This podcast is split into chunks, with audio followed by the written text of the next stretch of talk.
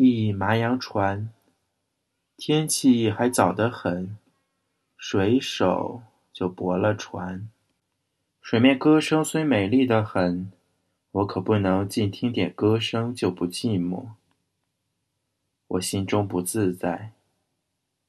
我想来好好的报道一些消息，从第一页起。你一定还可以收到这种通信，四十页。这时节正是五点念五分。先前摇橹唱歌的那只大船，已泊进了我的船边。只听到许多人骂野话，许多蒿子钉在浅水石头上的声音，且有人大嚷大骂。三三，你以为这是吵架，是不是？你错了，别担心，他们不过是在那里说话罢了。他们说话就永远得用个粗野字眼儿，遇要紧事情时，还得在每句话前后皆有野话相衬，事情方做得顺手。这种字眼儿的运用，父子中间也免不了。你不要以为这就是野人，他们骂野话，可不做野事。人正派得很，船上规矩严，忌讳多。在船上客人夫妇间若撒了野，还得买肉酬神。水手们真想上岸撒野，也得在搂岸后的。他们过的是节欲生活，真可以说是庄严的很。船中最美的，恐怕应得数麻阳船。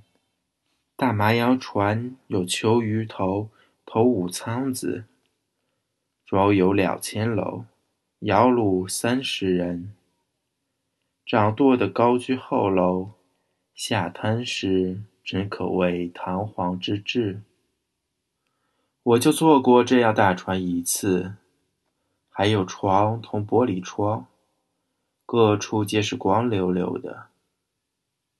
十四年后，这船还使我神往。其次是小船，就是我如今坐的桃园华子。但我不幸得很，遇到几个懒人，我对他们无办法。我看情形，到家中必须十天，这数目加上从北平到桃园的四天，一共就是十四天。下行也许可以希望少两天，但因此一来，我至多也只能在家中住四天了。我运气坏，遇到这种小船真说不出口。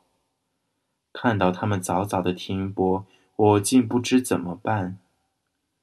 照规矩，他们又可以自由停泊的，他们可以从各样事情上找机会。说出不能开斗的理由，我呢，也觉得天气太冷，不忍要他们在水中受折磨。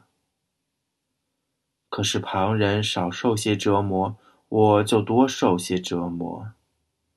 你说我怎么办？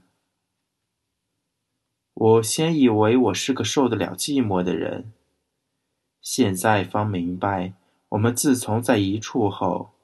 我就变成一个不能够同你离开的人了，三三，想起你，我就忍受不了目前的一切了。